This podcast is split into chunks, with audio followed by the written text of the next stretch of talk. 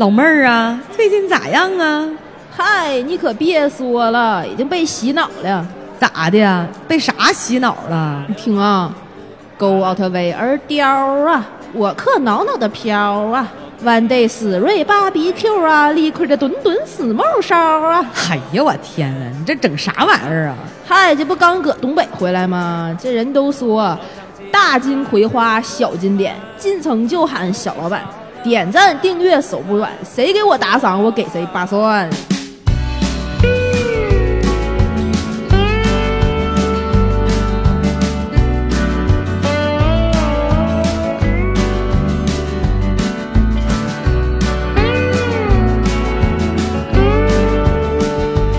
Hello，大家好，这里是《葵我是刚从东北回来的小诗诗啊。我是没有去过东北的小娃娃呀。哎，你没去过东北啊？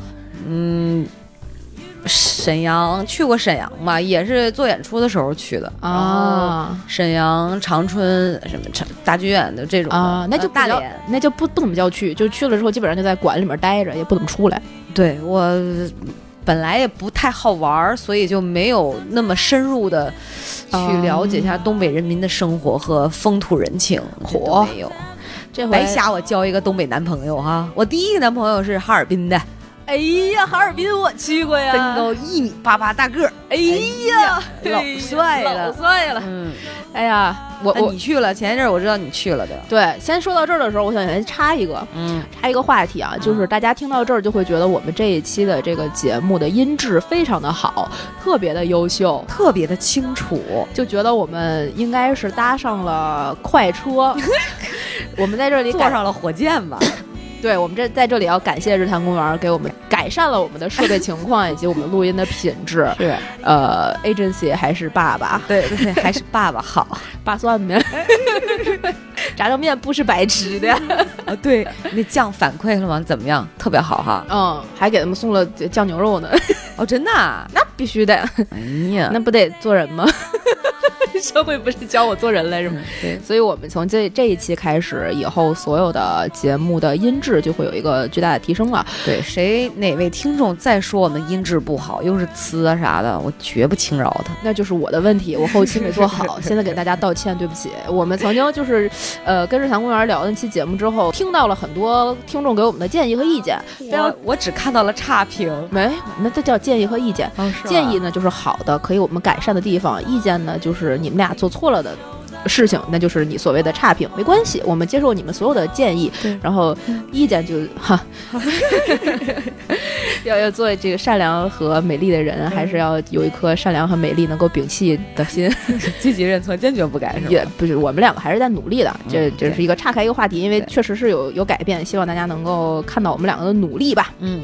所以，为了我们两个的努力呢，我们这一期节目我也努力去生活了一段时间。换你了是吗？换你生活体验提供素材了。对，多难！我现在压力特别大，我就怕生怕聊不好，因为就是 就是聊旅行这个东西吧，我非常非常不专业。怎么可能？你擅长？去年你去那个峨眉山的时候，伏虎寺聊多好啊！妈呀，金句频出啊！哎，伏虎寺这梗过不去了。我发现用了新话筒，就特别想开启午夜模式。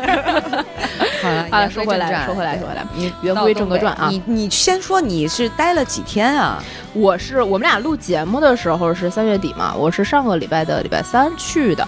呃，你们听到这一期节目的时候，因为这是一个加更加更的一期节目，就等于是上上周吧。我是礼拜三坐的火车去的。呃，去年腊月二十八新开了一个高铁站，叫北京朝阳站。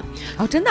对对对对对。如果有朋友关注了，或者是这个过年回的东北，或者是内蒙古往北边走的高铁，很多是从北京朝阳站发车的。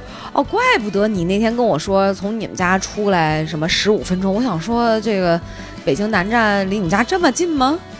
对，就特别近，因为北京这个朝阳站现在开在这个东四环外边，呃，离我们家就两公里左右吧。哇塞！但是它是只去北边，就基本上发的边。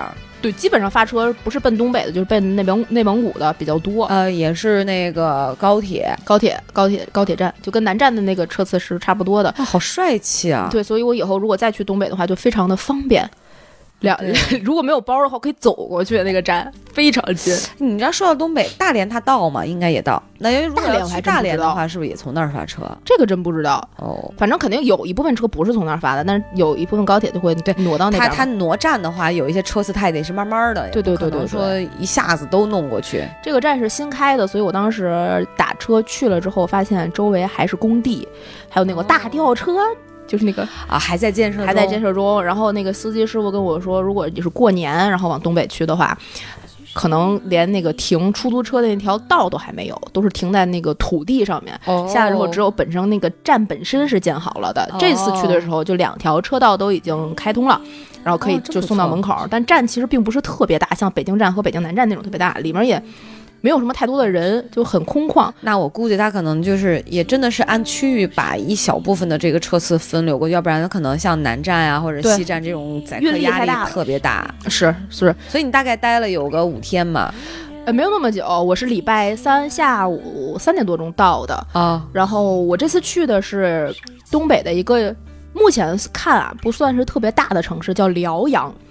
它是在沈阳的东南，哦，然后在鞍山的应该算东北方向吧，反正都不远。嗯，然后在离沈阳和离鞍山基本上也就都五十公里、一百公里以内，就这样开车就能到的一个地方。算是三线城市。三线城市可能都到不了，明四五线城市可能吧，也就是这样。它是一个，就目前来讲是一个就是重工业城城市，它是以化工为基础的一个城市。它应该那儿有一个辽宁什么化学什么什么什么厂，我也没记住。反正它整个城市主要的这个工作的来源、收入的这个 GDP 增长，主要是靠那个，所以靠化工。明白了，所以你是等于从坐这个高铁直接就到了辽阳站，辽阳站，然后是市中心，他们的火车站也差不多在市中心。对他们那火车站在白白塔区，然后白塔区出来之后只有那两个景点儿，火车站出来之后就能看见那两个景点儿，然后你就没了。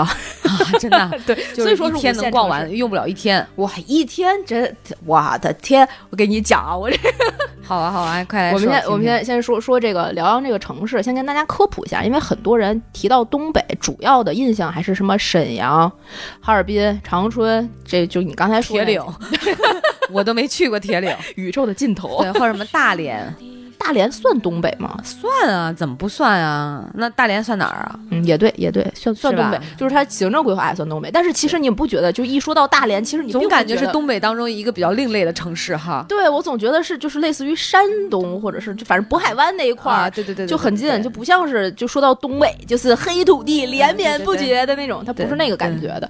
然后就主要它是那种大城市，那我这次去的这个呢是个小城市。为什么选择这个小城市去呢？就是因为有一个朋友在那儿，所以我是去找我的朋友玩儿，趁着他也没事儿，我也没事儿，嗯然后让人家管吃管住，我就 恬不知耻的只买了一个单程的火车票，嗯，本来是买了双程的火车票，然后退了，退了一张，就就大伴儿回家了。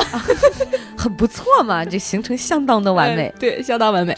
然后去了，哎，等一下，我问一个问题：火车票从北京到辽阳多少钱？三百五十八哦，也不算便宜哈。但其实还好，因为开多久啊？我那趟车是三个小时五十五分钟，哦其实并不是对，并不是很远。如果你去沈阳的话，也可以坐这趟车。沈阳和沈阳南就两个多小时，哦就很近。但是它比沈阳远嘛，所以它最终的终点站是鞍山，嗯嗯就会稍微远一点儿。嗯，三个多小时还可以。我在那个趟火车上剪了特别多的音频节目，拼命的工作，就是为了后面几天玩儿，把所有的工作都挤在了火车上去进行。嗯我还以为你在火车上可能看看景儿啊，发发微博啊，刷刷抖音啊。你说到这个，嗯，你知道吗？从北京往东北开，它不是有好多站它要停吗？中间路过了什么密云啊、鞍山啊，还有一个叫什么朝阳站啊，反正还路过密云呢，密云还有站吗？有站有站，密云站。然后它有各种各样的站，你越往东北去，嗯这个没有任何诋毁东北人的意思啊，也不是地域歧视啊，嗯，就越非主流 上来的人？真的上来的人，你就会明显的一种东北气息扑面而来。嗯，你就不明白为什么，但是你就觉得，嗯，这是个东北的。先给大家讲一下这个城市吧，最基本的一些基础信息好。啊，因为为什么要去辽阳？一个是有朋友在哪儿，但如果我的朋友在一个就莫名其妙的城市，我也不会 去找他，再给我卖了。我现在这么值钱，不是？对，身家过亿。对对，没有啊，我们还缺爸爸啊。那个，因为辽阳本身是一个古都，所以它现在是一个小城，但它其实是有非常非常深厚的文化历史的。最近咱们。这个三星堆出土文物的这个事儿，应该让大家就是对中国的历史引发了一波又一波的热潮，举世震惊。对，大家会去挖掘曾经历史中发生的故事。哎，我连我这么一个不爱学历史的人啊，我都因为三星堆出土文物这事儿，嗯，就不停的在挖，就是对中国的历史三千年、五千年有巨大的好奇，是吧？就非常想知道。所以你说辽阳这个是古都的时候，嗯。我就在期待它古都的故事，对，有多古。它最开始这个城市有这个地儿，实际就是历史上有记载的时候，是可以追溯到战国时期。哇哦，两千三百年了。这个城市就是我第一天剪了一个小的 vlog，然后就我在东北的生活什么的，写了一个东北小城，就底下很多人 diss 我，这他妈是个千年古都。我说现在切了是吗？不，现在是个小城，它其实是拥有两千三百多年历史的一个文化名城。嗯，而且，嗯，它是这个辽辽辽阳在辽宁省，嗯，它是辽宁省最古老的城市之一。哇哦，它从战国的时候叫襄平，呼。从战国开始，战国先后经历了像秦代、西汉、东汉、三国、西晋、东晋、唐代，然后呃辽代、金元明、后金，这清朝全都有它重要的历史地位。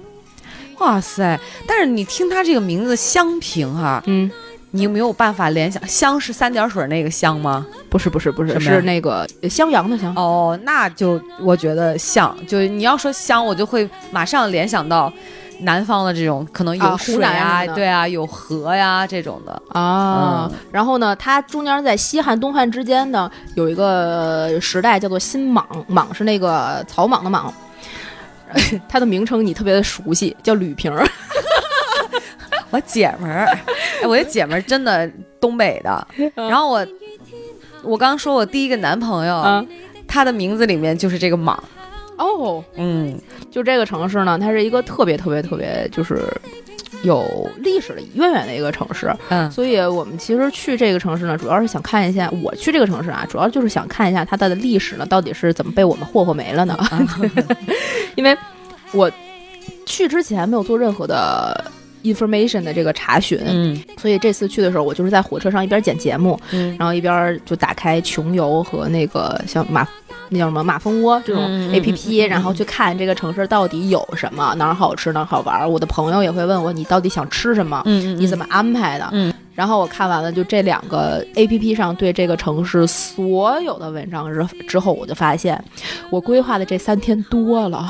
哈，对，它基本上就只有一日游的这样的一个行程，很多人都是从沈阳开车过去，因为很近。然后从沈阳开车过去玩一天，它所有的景点串在一起，一天就足足足足足够了。嗯，如果你不是真的就是体验小城生活的这种就是概念的话，嗯，很无聊。呃，我现在有一个问题哈，嗯，你像马蜂窝上就这种跟穷游相关的，比如说去玩的话，它有报价吗？或者是它会有一个费用的估算吗？比如说这种一日游大概要多少钱？就刨了车费哈。呃，这因为它这两个 A P P 都是你自己往上发帖子，就是这种邮寄性质的。有的人会写说，呃，人均多少钱，几日游多，一共多少钱，就看他人写不写了。反正我这次去的几乎就，反正我是没花钱，有人管吃管住，反正我是没花钱。然后景点不用花钱。说到这个。我们就第一部分就先聊一聊这个辽阳的这个景点哈，我都去了哪儿？辽阳这个城市最著名的一个景点，就跟它的它一共有五个区，就像北京有朝阳、海淀这种区一样，它一共有五个比较重点的这个区，然后一个县，还有一个代管的县级市，嗯，剩下那个就比较偏远了。嗯，这五个区里面最著名的一个区叫做白白塔区，白色的塔就是关押白素贞啊，不是啊，不是，就是这个白塔区，是它几乎唯一有景点的地方。它就是一塔，它一共呢有两个比较出名的景点儿，一个是白塔。辽阳的这个白塔，它其实建于辽代，它其实有非常非常久的这个历史了。但是中间也一度摧毁过。啊，它是一个实心儿的塔，它主要就是它不能往上爬，哦它不像南方的塔里面不是有那个像大雁塔什么都可以爬上去吗？这个不是，它就是进不去，没有门儿没有门儿。它的所有的佛像、佛造像什么都是在外沿儿的。啊，等于是呃后期刻上去的，或者是摆刻好摆上去的，对，雕琢而成的。雕琢的，哦，那就是刻的嘛。对，然后这个白塔呢，先后经历过非常多次的损毁、重修、损毁、重修，每一次赶上战乱，这个塔呢就遭殃；赶上一次战乱，这个塔就遭殃。很多中国的古古迹都是这样的。它元朝的时候，白塔就重修过一次；北明明朝永乐的时候又重修过一次。然后清光绪年间呢，就又遭上了遭遇了大火，又被火焚烧，所以大部分的建筑又毁了。七五年的时候地震的时候呢，反而就没有倒。然后六三年后面六三年七二年建国以后，他对白塔也反复的进行过一些维修，但是他并没有说就是能够看到最开始辽代那个建筑的样子。这个是白塔，然后白塔旁边呢有个广佑寺，这是一个寺庙。呃，本来我去的当天呢，我的朋友问我说：“你要见住持吗？”他说他认识广佑寺的住持。我说：“好呀，好呀，我要去捐捐钱什么的，就拜拜他，然后吃个斋饭什么的。”结果去了之后没开门儿。那个时候我才意识到，就好多这种寺庙在正月后面是不开门的，特别是今年。好像雍和宫也是前两天才开的，开了不到俩礼拜，哦，好多庙都还没开门。五台山也是才开的，所以我当时去的时候还没有开门，但是没有开门，它周围它前面是一个广场嘛，然后那个广场那个塔因为是石心儿也进不去，嗯就有。呃，很多信佛的人，这个他会绕塔顺时针的转，然后一边转一边嘴里念念叨叨念念叨叨。嗯，然后在这个情境下，你会觉得，哎呀，好尼泊尔啊，非常的宗教呀，嗯非常的爽啊，就觉得，啊，是一个古迹呢。然后旁边那个广场上就是，就是酒醉的蝴蝶，大妈跳跳广场舞呢，特别多大妈在早上十点多就开始跳广场舞，飞舞着小丝巾，包裹着花棉袄。特别的小城气息，那天还大雾霾天儿，我当时都觉得我为什么今天要出来玩儿大雾霾天儿？那大妈吧，就觉得就好像这个空气不是她的肺过滤的，特别，然后还有好多老大爷，然后跳的都巨好，那个扭的我这辈子都扭不到那样。嗯，然后放的那个歌呢，就什么俄罗斯的、印度的，哪儿的都有，然后特别高级，没有酒醉的蝴蝶，嗯，但是还是咚呲咚呲咚呲咚呲。然后去了之后呢，为什么说是小城？它那个广场上就好好多那种已经呃废弃了的，其实没有人玩儿的游乐设施，像哦，像我们小的时候会做那种，就是一根棍儿，然后上面好多秋千可以转的那个一个椅子，就是像伞一样。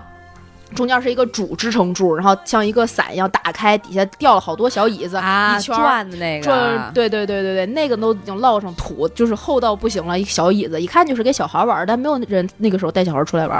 然后还有蒙上了布了的很多，呃，也不能说废弃了，就是目前没有开放的设施，上面写着就是那种大字，看上去特别的复古，old school 和 vintage 的 disco 中心。Disco 中心，然后还有它旁边就会有禅院，应该是个。嗯，反正修佛的地方吧，感觉风格好混搭呀。超级混搭。然后那个禅院前面呢，有一片特别大的广场，还要上台阶上去。然后那个禅院本身的建筑，你看起来其实是很漂亮的，但是因为是它是后来后修建的，嗯，所以其实也没有什么特别古迹的特色。然后那个禅院前面呢，就会有老大爷打太极，嗯，然后他对着 disco 中心，下边 下边有那个大妈，然后跟着印度的歌舞，然后在肚子打次，然后旁边大爷这太极不会变形吗？哦，对，特别好。然后自己他大爷旁边自己支一个小音箱，然后打太极一式，嗯就这种。然后太极的前面呢，就这个禅院前面还有一个碑。然后被一个玻璃罩罩起来，嗯，上面写着向雷锋同志学习，不仅混搭，还很有层次感。特别有层层次感。就整个你就能觉得这个历史在这个广场上用时间的不知道什么顺序在穿穿梭流动着。嗯然后从这几个景点之间步行不超过五分钟，所有的景点加在一起，感觉没有朝阳公园大呢。那还没有红领巾公园大。因为寺庙我们没进去嘛，那个嗯广游寺没进去，所以不知道里面有多大。说是广游寺其实是一个也是蛮有古迹的历史特色的一个寺庙，但我没去，所以没有办法跟大家说太多。感觉能有住持也不容易。嗯，可能住寺庙都有住持，哎呀，但是你说嗯不知道哎，你说的这寺庙，我就觉得住持靠啥过活呢？呃，其实香火还行，它那个旁边、哦对，就是我们去的时候已经是关了门的嘛，但是还是看到了很多特别虔诚的大妈，对对对对对，然后会在那个门口拜一拜再走，然后它旁边有一个另外的小的佛塔。呃，也不是塔，我也不知道那叫什么亭儿还是叫塔，我我这个在这方面就是文盲啊。然后它前面有一个香炉，然后就会有人在那儿上香跪拜，也有。嗯但是这这几个景点儿步行不超过五分钟，非常的。我感觉你说一天逛一天都多了，这时间。我跟你讲，这个是我到了这个辽阳之后的转一天，也就是礼拜四，我不是礼拜三晚下午去的嘛。然后你先去酒店休息了，呃，对，那个回头再讲，那个是吃饭这一趴，哦吃喝玩乐我们分开聊啊。哦这是礼拜四上午的第二个行程，是聊这几个景点儿。礼拜四上午的第一个行程呢，是去了辽阳博物馆。哦，这个感兴趣。这个辽阳博物馆有非常多的历史遗迹，因为它当时是发现了在在地的很多像呃壁画墓、墓穴的墓，然后是上面里面有壁画，但那个墓我们没去。所以它里面有一些遗迹，但是嗯，就是它没有到三星堆那么那那么大分量。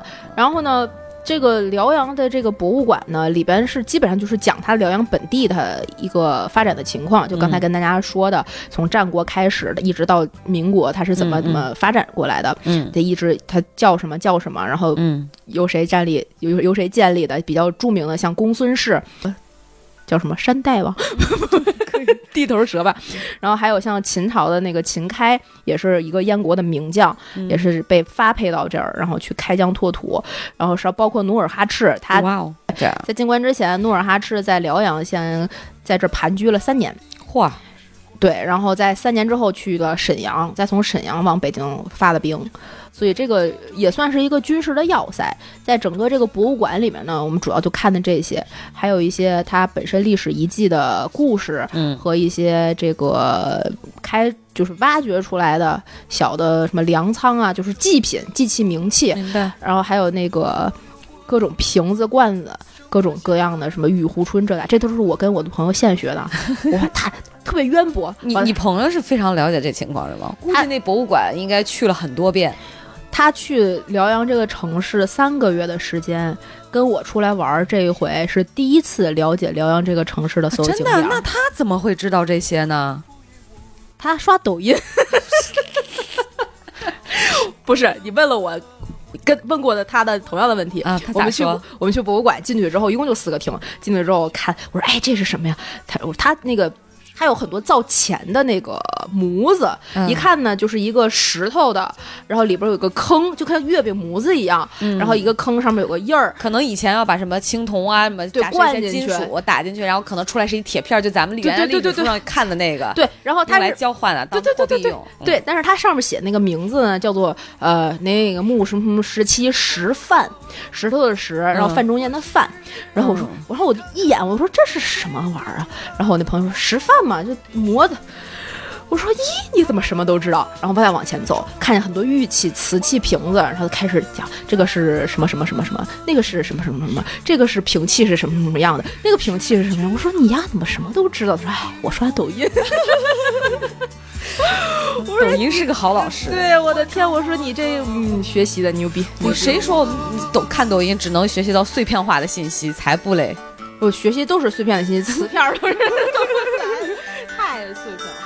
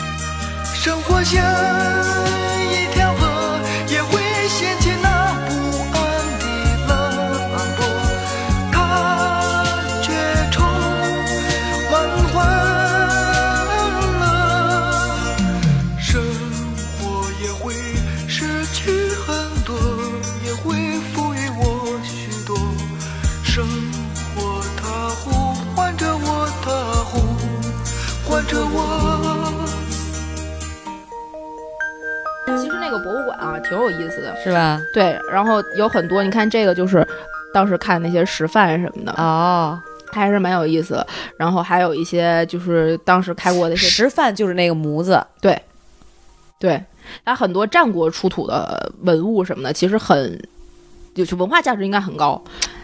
我能我我在脑补了，然后我们还就看到了一个这个造型的像个形，叉子，我我们俩就路过这个的时候，给大家形容一下啊，它是一个球球状的东西，然后底下是一个柱，就像那个嗯，一个一一盏球状台灯，对，球状台灯，然后上面带个座儿，对对对，就有一点像打高尔夫球底下那个小的那叫 T，T 是吗？就是那嗯个支柱上面把嗯球搁在上面之后，那个嗯整体的造型，再在那个球上面竖三只腿儿，就那个顶的那个腿儿似的，三个腿儿往那一走。嗯然后我们俩路过这儿的时候，异口同声：“这是个 WiFi 线，战国 WiFi。那实际这是一个什么呢？黑黢黢的，”它叫做战国凹旋纹带盖儿灰桃豆儿。灰桃豆儿对，真的叫桃豆儿，我也不知道是 为什么。盖儿哦。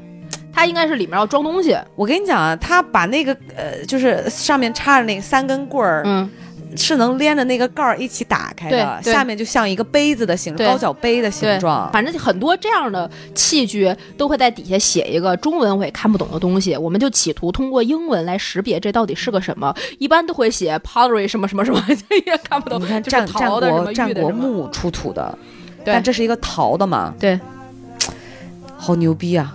其实就是能看到它的历史的痕迹。但我在想说，会不会是摆反了？肯定有可能这三个腿儿是底座，嗯那肯定不是，肯定不是。然后还有很多特别可爱的小人小人儿，我还拍陶下来人儿吧？对，这种陶人儿应该就是随葬品，肯定是名器，然后脸都已经模糊了，就显得特别可爱、特别萌。嗯还有很多就这样的小房子，房子都特别小，然后写的是就是粮仓还是陶仓，就是一个陶的用来装米的仓，但特别小。这肯定估计也是陪葬的。对，应该就是视死如是生的那个逻辑里面，对对对对，就是让你在阴间的时候，你也有米仓，别让你饿着。对对对甚至对对你知道，还有的墓里面会有那个，呃是我忘了之前看的是哪个视频，是说慈禧的墓里面嘛，嗯，它会分东西的每一间，就是跟咱们正常人住的房子是一样的。样的。然后有厨房，甚至在那个时候会有冰箱，啊，对对对，然后有，在你的东边有几间，然后还有马厩，对对对，然后还有那个厕所，厕所里面有一个当时那个年代的马桶，马桶。然后是可以蹲上去，当然它前面没有遮挡，就是那种的很神奇，很神奇。你我们以前会认为这马桶一定是这个时代我们才会用的东西，但实际上那个时候的人类。早就做马桶了，我们的祖先已经对，所以他们祭祀的时候，那个时候你知道，古时候真的对祭祀非常讲究的，是。不像我们现在比较敷衍啦，就是烧烧纸啊、牛头马面啊什么的，烧个房子、烧手机、烧个洗衣机、烧个电视机，就这种烧个的 iPhone。对，反正就是在博物馆里确实知道了很多知识，但是因为我的脑容量有限，我也没有嗯办法特别详细的给大家讲。所以如果大家有机会的话，还是可以去看一看的。我我是一个特别喜欢，虽然我记不住，但是我特别喜欢去一个地方的时候就去当地的博物馆看一下，哪怕我记不住，我也可以去看看到底有什么。这个东西用一个这个矫情的话说呢，记下来的叫知识，记不下来的就化成了你的气质。沉淀。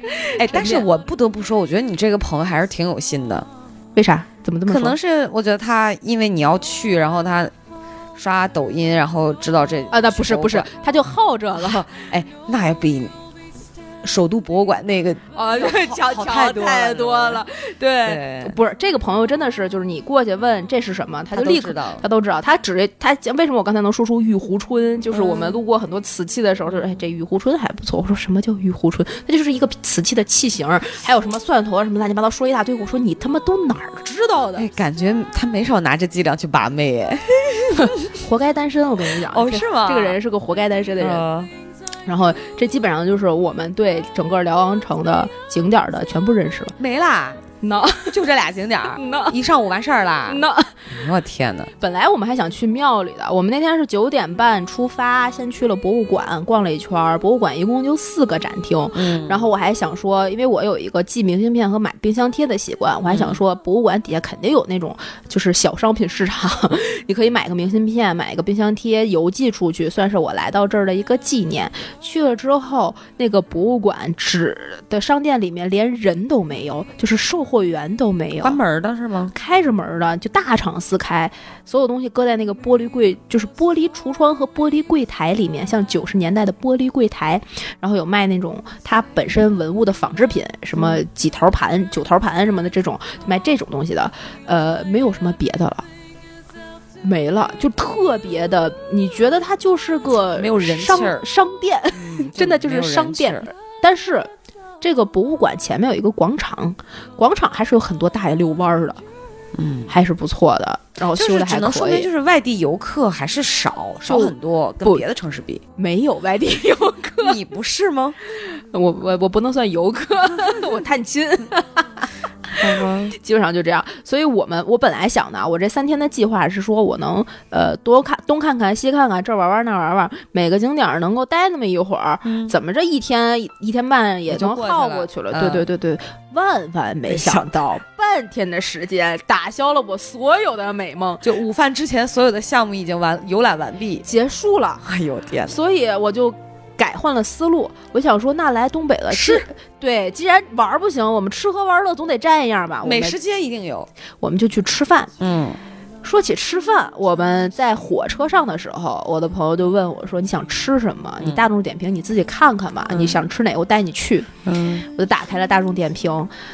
唯一一家上四星的，或者是说上四点五星以上的，叫做掌上鲜。哦，这家什么菜？呃，当时我没有点开具体的看底下，然后后来发现是个干锅，然后他写的是十一年老店，然后底下的评论呢就会有从沈阳专程驱车去吃这家店。我想说，那就吃这个吧。晚上后后面再想是铁锅炖也好，烤肉也好啊再说。对对对对然后当天我们我是三点半左右从火车站出来的，对，出来之后呢，呃，我想说，那从哪个出站口啊出来呀？你开不开车接我呀？谁来呀？我怎么去？我去哪个酒店？他说你直接从大门出来就行了，什 什么都别想。我一出来之后，那个大门儿就只有那一个大门。辽阳站一出来之后，大门正对的就是停车场，就那一个停车场，你目之所及都是车。嗯，然后他只要站起来，嘣嘣一下啊，就那辆，这么好找，就就没有任何悬念。地广车稀。对然后上了车，然后他说这反正这个时间有点早嘛，三点半，那先喝个咖啡去吧。我说这地方有喝咖啡的？对，能喝着咖啡不简单啊。如反正我当天啊是发了一个 vlog，、嗯如果大家有幸关注了我的抖音账号和微，就加入我们的那个微信群的话，就能关注我的微信的话，能看到这一条。嗯，在一个居民楼里，居民区底下全都是那种九十年代的商铺的那种大 logo 和标识，某某某某五金，某某某某建材，或者是就类似于这样的一个底商的这样一个居民楼。然后那大哥给我开到那个拐角往车嘣儿往那儿一停的时候，我就说他是不是要把我卖？哎火车站辽阳的那个火车站已经属于市中心了。就对他火车站出来就能看见白塔，白塔区就是它最中心的城区。可见，这真的，我感觉得有十年的时间是没有见识，至少十年是没有什么这种建呃城市的建设，或者说有有有有我这么跟大家说吧，这个城市的建设呢，在精神文明建设这一块儿呢，在二零一九年做出了长足的进步。嗯，有一个大剧院 建建立。辽阳就叫辽阳大剧院，辽阳大剧院，他没在那个区，那个区的名字我忘了。然后那个这次去也是大剧院的朋友接待的嘛。哦，对，然后是就是我的前公司才接手的这个剧院，嗯嗯，这是辽阳市唯一的剧院。呃，但这个剧院不是新盖的，是辽阳原来就有的一个呃老剧院。不不不是新盖的，一九年好像是一九年建成的，建成了之后一直就没有投入使用，因为没有人管，就是空，基本上就是空着。哦然后从去年的几月九九月还是几月吧，反正是才投入使用，正式投入使用。已经填剧目进去了吗？甜了。刚演完一些剧都会有排那个什么，反正他就是非常亲民，但是是当地唯一一个剧，嗯也嗯，没办法，当地人民的生活，我跟你讲，七点晚上七点哦，餐馆都打烊。啊，这就是我这次去东北最大的感受，小城市的生活我是不能够接受的。嗯，我们先说这个，回到我们刚才从下我插一个问题，它人口总数有多少啊？辽阳？常住人口常住人口一百八十三点一万，哇哦，太少了，城镇人口一百一十四点二七万人，就是两百多万。我这么跟大家说吧，如果大家有在北京的天通苑，就住十万多人。你发一个大，你发一篇公众号，写着十万加，可能就只有一个小区看完了，就是这个概念。嗯十个天通苑，北京十个小区顶一个城市，对，就是这样的。哇塞，它就是一个真的是实实在在、踏踏实实的小城，嗯所以很就很正常。然后我们下下了那个车之后，他不是把车停在了居民区的门口吗？尘土飞扬，再加上前两天刮了沙尘暴，那个车呀就是脏的呀，哎呀就没法下脚，你随便开个门就有一个手印儿啪在那个门上。然后他跟我说那里有一个咖啡厅，我真的觉得他要把我卖了。然后就在那一排门脸儿，全都是什么五金建材卖嗯铝合金门窗的那种门脸儿，底下旁边有一个小屋小门儿，只有那一扇门装修的像是一个正经人住的地方。没有没有开玩笑，就是一个稍微有一点 fancy 和现代化的生活那个那种地方。推门进去，确实是一个咖啡厅，装修的非常的简约简单的那种嗯性冷淡风格，嗯只有一台咖啡机。嗯，那台咖是咖啡机应该是这个咖啡厅最大的资产，并且唯一的资产吧。反正去了之后呢，呃，问有什么咖啡豆，都有什么可以喝的，没有什么可选择了，就这种豆儿，你喝不喝都是它。哦，只有一种豆儿。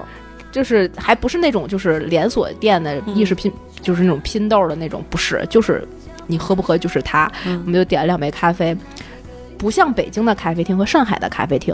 我当时对咖啡厅的认识是我原来的那个怎么着，最起码是漫咖啡那样的。我真的是被城市惯坏了的孩子，大家辱骂我吧没关系，我就是被城市惯坏了的。在上海，你就随街满街都是咖啡厅，日本也是满街都是咖啡厅。你北京这么啊咖啡。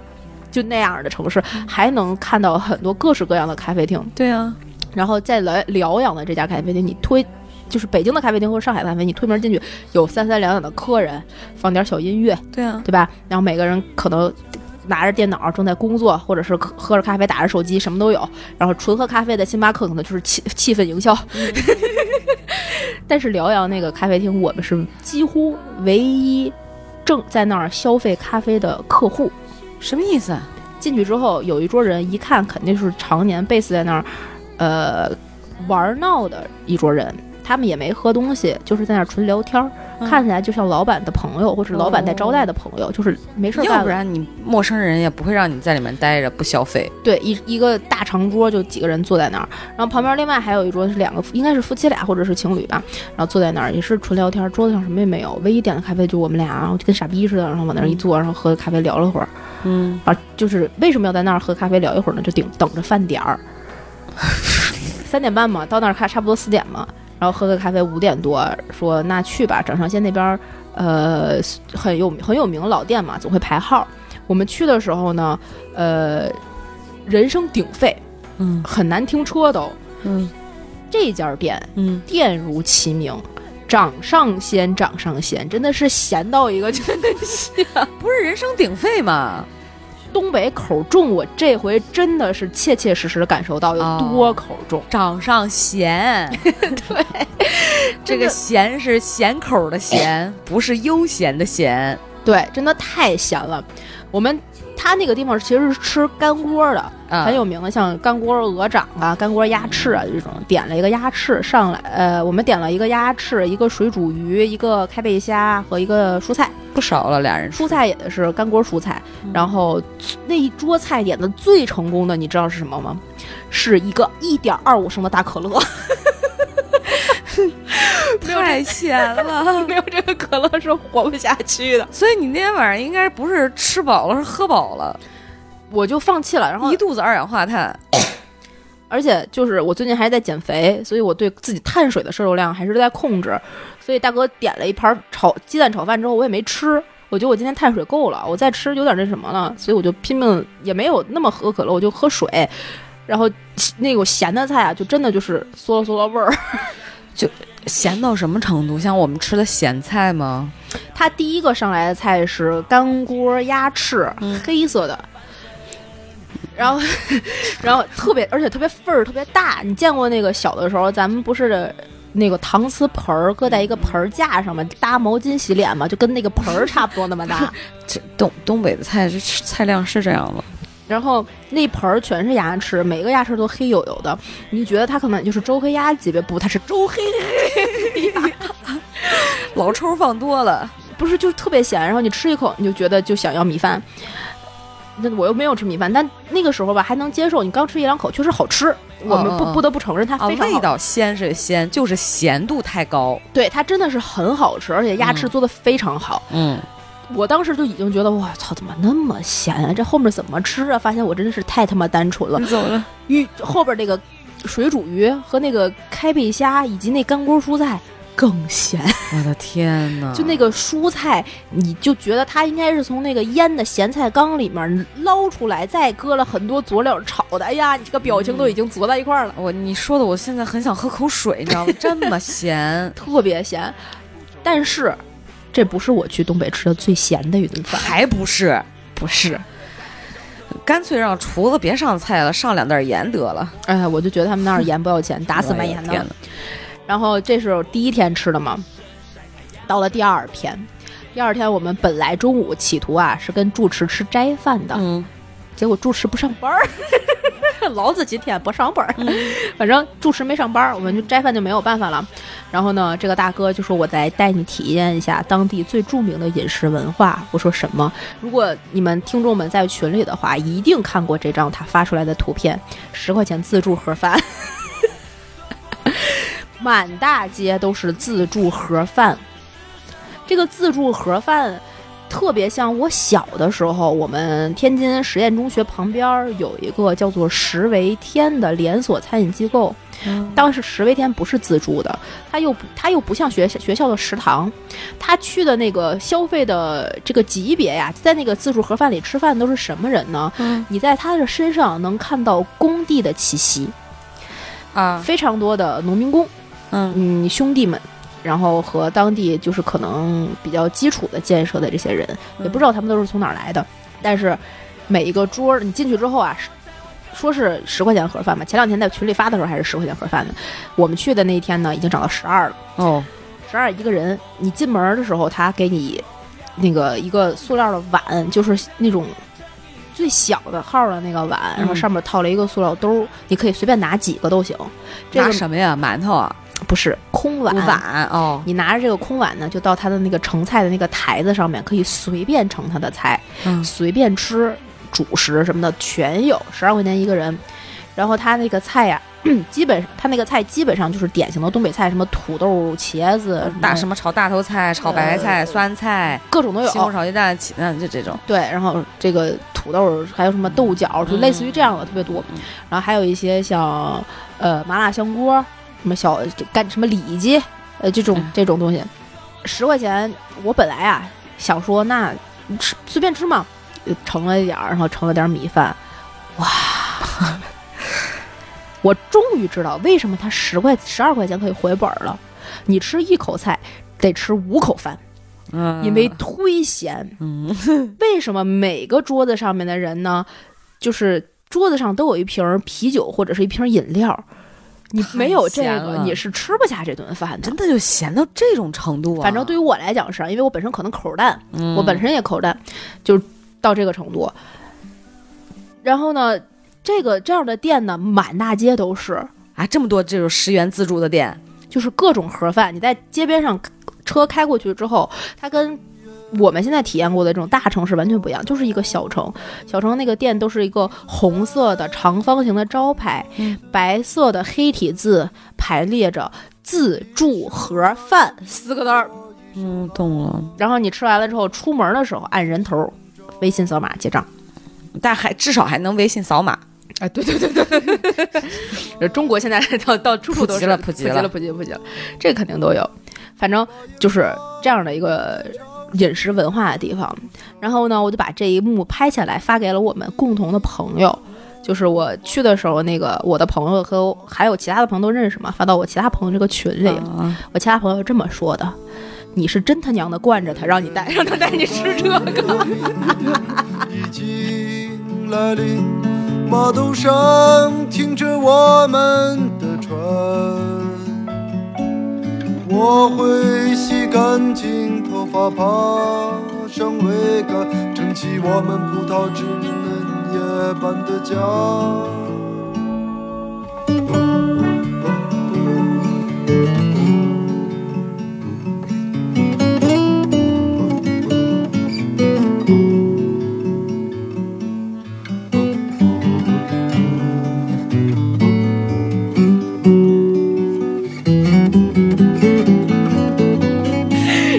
个你也认识吗？这这个你也行？哎呀，又能怎么办呢？哎你住的酒店是一个几星的？三星，早餐怎么样？问到重点了。我跟你讲，一个早上给你来个大馒头，俩鸡蛋，一块豆腐乳。在我们的概念里，酒店的早餐一般都是自助早餐，对吧？对啊，早上七点或者六点半到十点，然后去餐厅吃。对啊，但是因为那个城市人流量实在是太小了，他不做自助早餐，因为根本没那么多人吃完，哦所以这个酒店的早餐是八点半送上门儿，room service。嚯，然后它有一个方的那种，就是咱们正常吃自助那个方盘儿，嗯，两个小花卷儿，一个煮鸡蛋，你看，一碗小米粥嗯，和四个咸菜。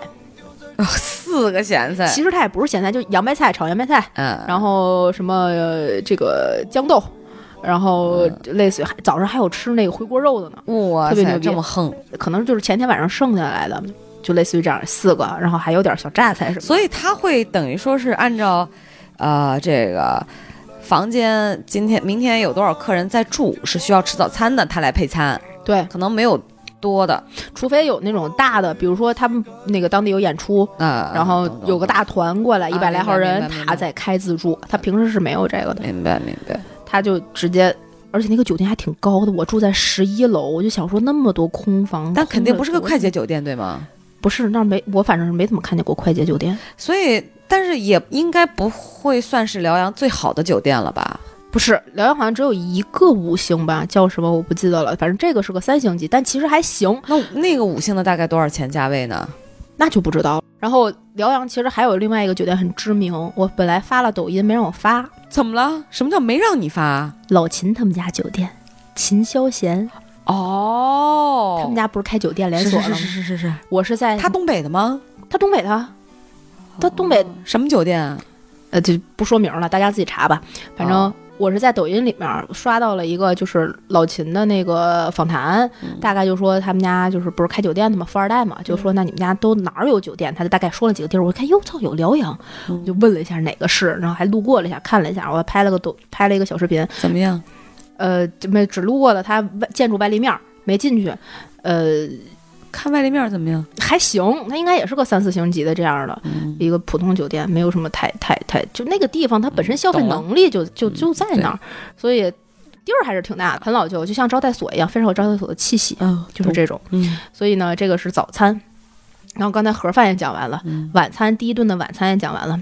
然后呢，我们在第一天就是那个想要被我把我卖了的咖啡厅里呢，就聊起来，说这个这样的咖啡厅，那你们平常除了喝这个，还没有什么星巴克之类的吗？没有星巴克吧？整个这个城市一共有一家星巴克，一家麦当劳，一家肯德基，一共有两个比较著名的商圈，一个大润发，一个万达。当天晚上我们就去了其中的一个，嗯，大那个万达，嗯，喝了一杯奶茶。万达里面啊就会有各种小店，然后咱们正常你现在印象中万达的一般商铺卖衣服呢，你能想出来什么样的品牌？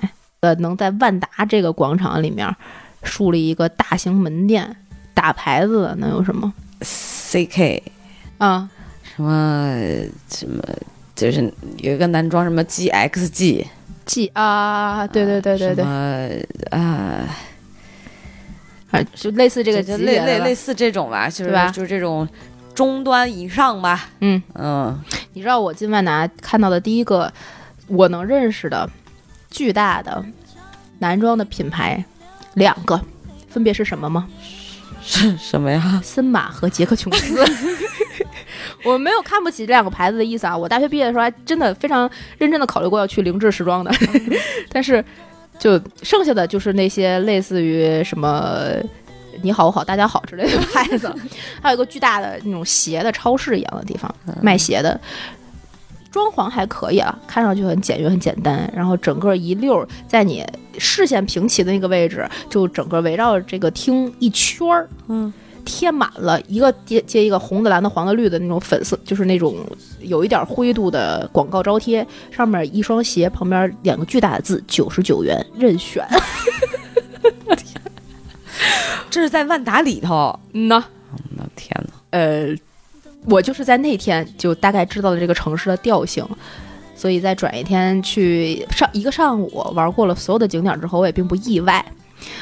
结束了之后，中午吃了盒饭，我就觉得啊，可以走了 我本来是这么想的，后来想想算了，我还得体验搓澡和温泉呢。啊！然后下午呢就没什么其他安排，然后找地儿睡了一觉，然后晚上体验了那儿的一顿烧烤。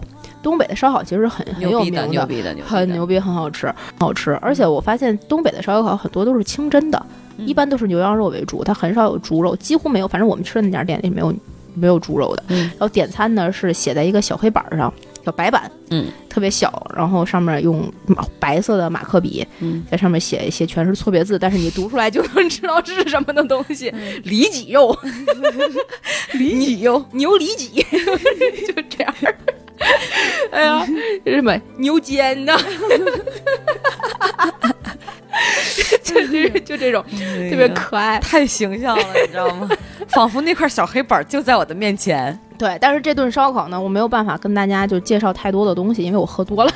啊！那大哥带了瓶清酒去，这清酒，日本清酒这个东西啊，就是你喝着喝着是没有感觉的，嗯，等你过去的时候就已经过去了。啊劲儿大，后劲儿大。对对对，然后就结束了那天晚上。哎，你说到这儿，你刚才说到清真哈，嗯我插一个小笑话，你说也不是小笑话，我觉得又是无知犯的错，你知道吗？嗯那天我想带我爸妈去我们家楼下那个老马拉面嗯吃碗拉面，嗯那天晚上我说算了，就是。嗯这一天天天在家做饭，我说别做了，出去嗯简单吃口拉面嘛。因为我妈比较爱吃面条，就拉面这类的。嗯我妈说行啊，然后刚好赶上我去那个西直门儿，嗯。然后就经过那凯德茂，嗯。有我忘了那个牌子啊，类似那种冷锅串串那种，嗯。就是摆摆在柜台里面，然后嗯。就我就吃点串儿，我旁边就看到，因为我是非常爱吃猪蹄子、猪尾巴棍儿的那个。啊，对对对对我跟你讲过嘛。对我看你吃然后过，特别香。对对对，然后我小时候就特别爱吃这两样东西，所以嗯。我刚好一歪头就看到那个猪猪脚，哦，有香辣的，有不辣的。嗯哎呀，我想说今天晚上不做饭了，我买点猪脚，嗯买那大猪脚贼俩大，嗯我买俩，一样买俩，嗯带回去一百七十多呢，嗯带回家了。嗯晚上我兴高采烈跟我说今天晚上不做饭了啊，我说出去吃，嗯我说带一盒，我妈是长病吃不了辣，我就是带那个不辣的，嗯，就去了老马拉面。点完拉面，那个时候你知道那个猪脚还没打开，嗯塑料袋儿没打开，嗯然后等人点完了，我说哎，三碗拉面，一碗加肉，两碗正常、嗯啊，新疆凉菜，再给我点十个羊肉串儿、嗯啊，来两瓶啤酒，我还给我爸带那个呃那个。贝林轩的那个 whisky，啊一个小小壶那个，在便利蜂买的啊嚯。啊，我爸打开，嗯然后给上了又上了两瓶啤酒啊啊，准准备开始吃，嗯。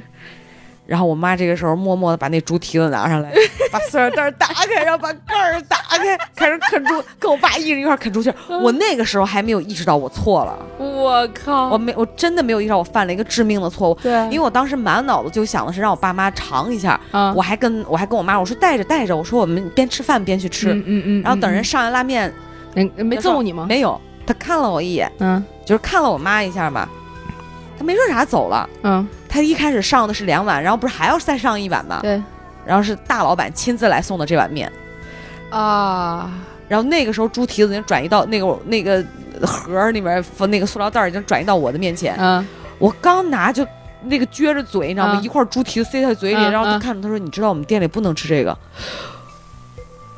我说怎么？我刚想问他怎么，我突然意识到猪，我操！我怎么在一清真餐馆吃猪蹄子？对，我说对不起，对不起，对不起。我说我马上收起来，我就赶紧收起来，然后让拿了那个纸巾，嗯让我爸妈把刚才他俩啃的那个全收好。骨头收起来，然后把骨头放在那个塑料袋里，嗯袋儿不是有个碗吗？放在嗯碗边上。嗯，我说赶紧扎好口。哎呦你，说我就真的是太虎了。我老干这种事儿。上大学的时候，在中央戏剧院那胡同里面，啊然后也是一拉面，我去点一烤馕。啊然后当时那种那个时候我们不都兴吃那种麻辣烫，现在不是也还有吗？就是小脏摊儿那麻辣烫，嗯，对，可好吃了。当时那个新疆馆那儿也有，嗯他什么都卖，嗯他就不卖跟猪相关的东西。嗯我像个傻逼似的跑到人门口问人小哥，我说：“哎，你们那儿有你们这儿有猪血吗哎呦喂！哎，你这遇见都是善良的，你要是？”遇见一个，怕人家拿刀出来砍我呀。对你遇见一不善良的，你就死那儿了。所以你刚才说的那个东北吃烧烤没有、嗯没有猪，是清真馆子吧？应该，我就突然让我勾起了心有余悸的这一段，你知道吗？真特害怕。这对对这个啊、你说完之后，我我一身冷汗，你知道吗？起的鸡皮疙瘩，一身冷汗，哎但我替是哎你害怕。但是就是，好像他们就回民说，我当时去那个那个那个哪儿，那个甘肃的银川的时候，他们说不是因为嫌猪脏，是因为他们的祖先是曾经呃就是在生命有危险的时候是被一头猪给救了，所以他们从祖先那儿就是不吃猪肉，并不是说嫌猪脏，他的清真这块儿，它其实还挺有讲究的，是吧？反正我听的那个段子是是这样说的，我不知道真假。他有非常多故事。这个我这这这个涉及到太多文化背景的东西，我们也不多说。说，对，我们不多说这个，我们因为两个说不了，哦，是吧？咱俩咱俩没有不配啊，咱们不配。我有很多其实清真，就是也不能说清真，就是回族的回民的朋友，对，但是有的有宗教信仰，有的还有的已经没有了，啊有的已经汉化了，各种各样的都有。对，所以嗯，随缘，随缘吧，就是你。怎么样，我们都可以成为我们的朋友。加主播 i n g f i 哎 e 的别再说了，进群进群。进群。对，我们就给你们发那个就磨的没有了的小人儿的照片儿。哎，所以那天晚上你喝多了之后呢，就就回屋睡了，没有去泡温泉。喝多了不能泡温泉，哦，对，容易犯高血压。而且对，而且就那个时候才七七八点钟吧，就这样。你就喝多了，因为那个我们吃饭的时候啊，人家五点半下班儿。人家公司啊五点半下晚下啊午五点公，司，就人家剧院五点五点半下班儿，嗯，是整个城市最晚下班的一批。五点半，人家正常这个城市比较合理的下班时间是四点半到五点，四点半和五点，四点半下一波，下一波，五点下一波，那几点上班呢？八点半也挺早。就还行。但因为你从一就我我认识这人，他们家到他们单位开车撑死三分钟，还开什么车？有这必要吗？所以他现在二百斤是活逼该。真的是，还有肚子我没少玩呢，他就是他那个肚子啊，你拍起来就要听那个夏天的熟悉过，天哪。特别，而那个衣服那扣儿上最底下那个扣儿是崩开的，太狼狈了，不是，油腻，就就就这样，嗯。吃了盆光板精。这么咸，让他去查查血压，是他这是是三高，三高是吧？嗯三高。吃的这么咸还这么胖，哎呀，我的天，就作死嘛！活就所以就这样就活该单身，对不对？然后呢？呃，没有没有，不不能说活该单身啊，这个是因为我朋友才调侃的说的啊。这里对胖子没有任何歧视，咱俩现在真是太谨慎了，哎、太难了。主要是你，我挺哎，我也谨慎啊，对，谨慎 谨慎都谨慎谨慎。啊。然后然后那天就喝多了嘛，回去之后基本上洗洗睡了。但清酒这个东西吧，我发现喝多了其实没有事儿，你转天早上不会头疼或干嘛不舒服，没有，就很前舒服。提喝的得是真的，真的真的，我喝的是一个就是十大清酒之一的那种，人家大哥自己带的，还还真的很好喝。就那巨大瓶子上面巨大瓶，上面写的什么树懒还是猢狲类似那种字儿 是吗？是不是？就那种我认不清楚的字儿，不呃不说哪个牌子了，反正我也不懂，就就是类似那种字儿嘛，什么狗，老远看以为是 写着一个狗字儿，狗懒是不是上面写狗？我你这个无知我跟你讲，真的，我去那个地方，我想说怎么写这种字儿啊？这什么牌子呀？这是什么狗懒子？啥东西骂人的？这都不懂，你知道吗？其实我不认字儿了。真是我不给清酒带货啊，因为没有没有广告。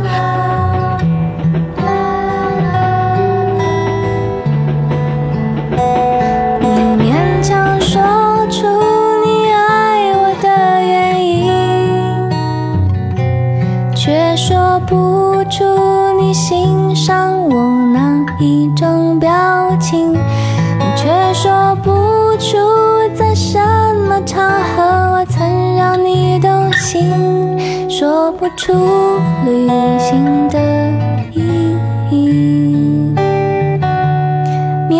勉强说出你为我寄出的每一封信，都是你离开的原因。你离开我，就是旅行的意义。反正是个纯米饮饮料，很好喝。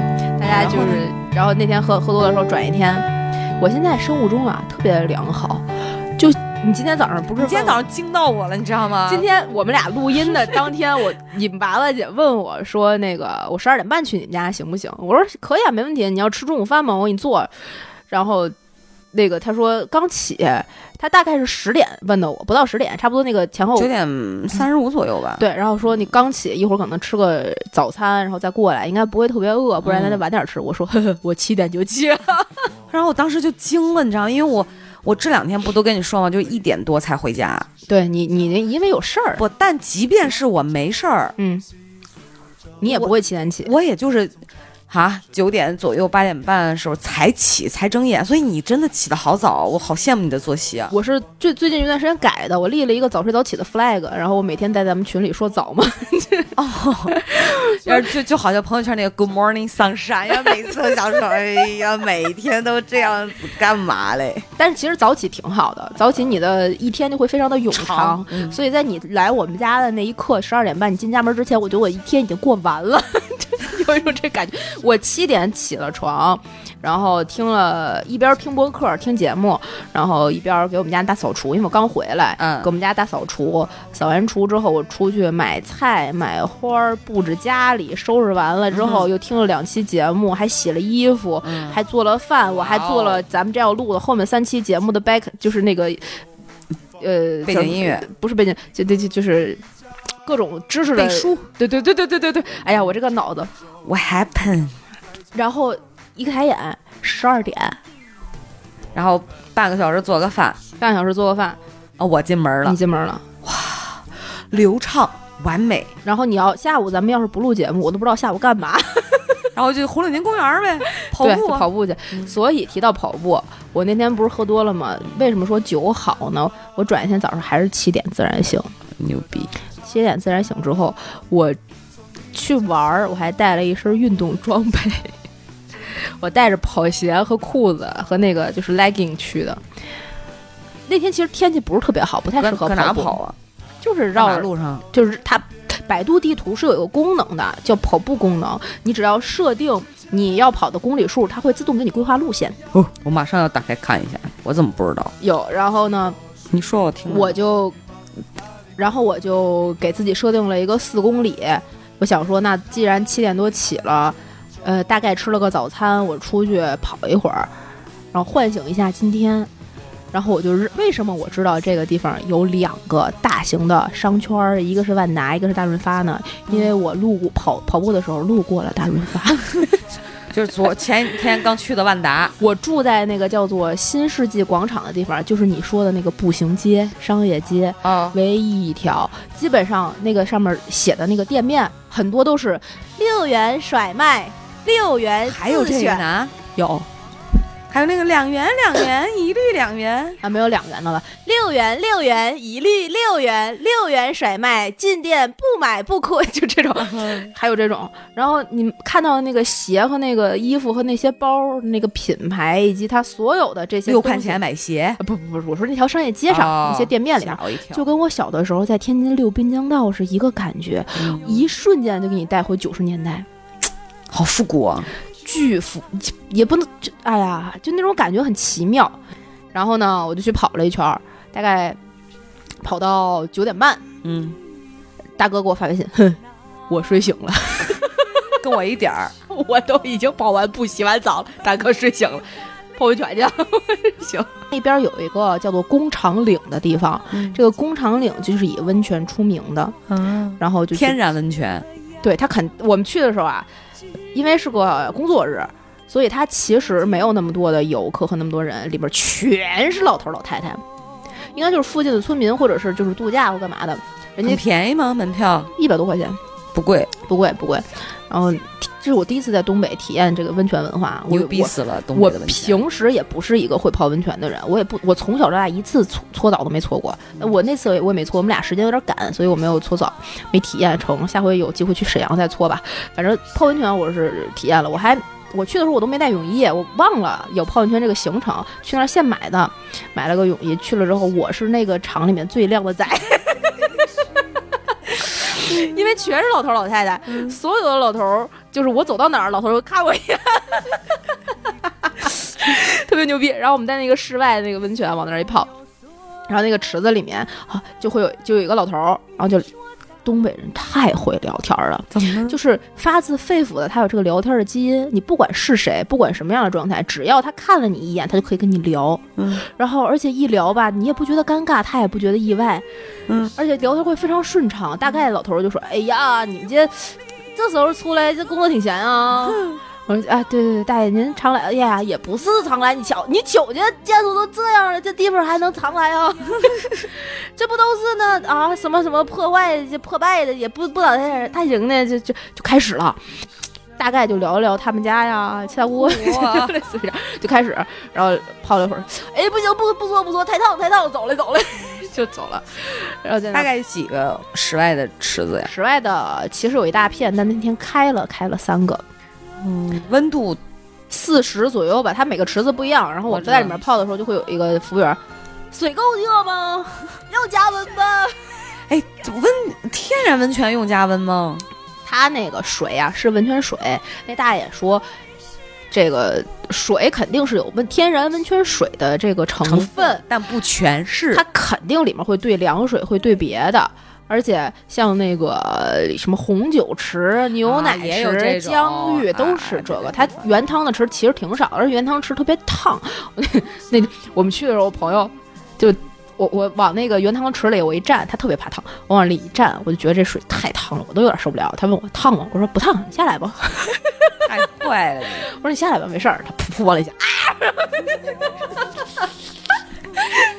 恶搞，然后往往里往里一抱，然后就像一个海狸，特别萌。然后那个里边室内的还有一片，它造的跟热带雨林似的，所有的建筑就跟东南亚那个越南那种法式风情的小洋楼似的，很多种的树全都是什么芒果树啊这那的，水干净吗？水还行，看着还可以，因为人也人人也少，它没那什种什么可悬浮漂颗粒物吗？就别想 这种事儿就不能想。有有看见大爷大妈拿着搓澡巾进去的吗？那那倒没有，那倒没有，那还是相对比较文明，大家都还、嗯用干手搓也受不了，对对对对对对对对对。。然后对，所以就还行。然后我去的时候，基本上我发现我这个体质吧，泡温泉确实有点吃亏。怎么的呢？我心跳特别快，所以你泡一会儿五分钟什么的，你那个心脏就了了突突突突突突突突突突突，就这种就受不了，然后你就得起来。再加上你不怎么经常泡，对耐受度不行。对，而且它那个里面各种搁的什么牛奶、红酒、姜片儿乱七八糟那种药，也也会有各种各样的问题。而且就那个温泉里面，虽然就是没有什么那么多的人，但是老头老太太已经占据了几乎所有能够占据的池子。所以就没有属于你们两个人单独可以待的池子。有那个最烫的。然后，因为它那个是一个小门，只通向那一个池子。嗯然后一推门，大哥还说的说：“哎，这不就是私汤吗？” 然后我往里一站，我说：“你下来。”特别逗，呃，而且那大哥后来我们看有一个池子没有人，嗯我一看那上面就不对，上面因为没有人，而且它温泉它没有热气儿，它没往上蒸。我说这水肯定是凉水，嗯因为它上面漂浮了很多小球，一看就是给孩子玩儿的那种嗯儿童池，它就是一个玩水的。嗯然后他大哥想往里下，我说这水凉吧，你别下去了，冻着了。没事，咔咔往下，吁凉，赶紧出来。赶紧出来。然后上面还有一个游泳池，可以游泳，基本上也就没什么了。然后泡完温泉，呃，我们俩就累得跟傻逼一样，驱车才泡了多久啊？有一个小时吗？呃有有有有有啊，然后就去回城里吃了个饭，就简单的吃了个饭，这回也没盒饭了。嗯，然后下午又睡个觉，然后晚上呢，这是我在东北吃的最丰盛的一顿，嗯就是传统铁锅炖。嗯，铁锅炖是我一直去东北之前就想吃的东西。我们在北京其实约过一次，没吃，你没吃过北京的铁锅炖吗？我吃过，我天津也有，原来就吃过。我天津啊第一次吃这个东西的时候，我就我就震惊了，你知那道吗？贴的卷子和那个太好吃了太好吃了。太好吃了。然后油豆角，对，然后那个当时我在天津吃的时候的那一家店呢，它是烧柴火的，嗯，就特别香，而且它是真的给你贴饼子、贴饽饽那种。然后我去北京吃了已经改成燃气的了，呃，嗯燃气还是电的我忘了，然后也没有贴饼子。而且不能给你下面条，我们吃的是鱼锅，他也不给你下面条，也不知道为什么。后来我们分析，有可能是因为鱼锅里面可能有刺儿，他怕下了面条再扎着之类的，哦有这个可能性啊。但具体因为什么不知道。嗯然后但是味道也就那样，还是一家就是比较有名的了呢。嗯，所以我就一直念着我说我要去东北吃铁锅炖。嗯这回去了之后呢，那一锅哇塞，太香了！嗯我从来没有想过我们俩人能吃那么多。两条黄辣丁，嗯。一条它叫虫虫这个鱼，后来我们查就是鲫鱼、鲫花儿，啊，然后还有一条养殖的中华鲟，哇，三条呃四条鱼，然后豆腐、土豆，一份排骨，呃粉条、白菜，就基本配备嘛。天哪，你们俩人能吃了这么多？然后上面一个大花卷儿，它不是贴的，它是盖在上面的。啊，有也有这种，对对对对，然后前面那个半小时就等，就等的时候啊，我为什么说很多很多事儿你不能看？就像你刚才问我说这池子里有没有漂浮物一样，啊，我们俩坐的那个位置，我的这个视线的斜前方那桌刚吃完，嗯我就看着那个服务员收的桌子，嗯，看完你就不想吃了，怎么了呢？因为他那个抹布啊，其实非常的不干净，然后他擦完桌子那个锅是嵌在里面的，他就刷锅。你就哎他也没那个锅，你是没有办法拿水这样涮着洗，就不能看不能想嗯所以就就吃，然后基本上鱼全吃光了，巨好吃。大家去看我的 vlog 里面有这个视频，就是那个柴火在库嚓库嚓的燃烧的那个小劲头儿，就像我的心情一样，它在库嚓库嚓的 燃烧。那天我们吃的时候是礼拜五的晚上。它一共有两层，这家店，而且是当地最好吃的一个铁锅炖了，而且是连锁那种。嗯。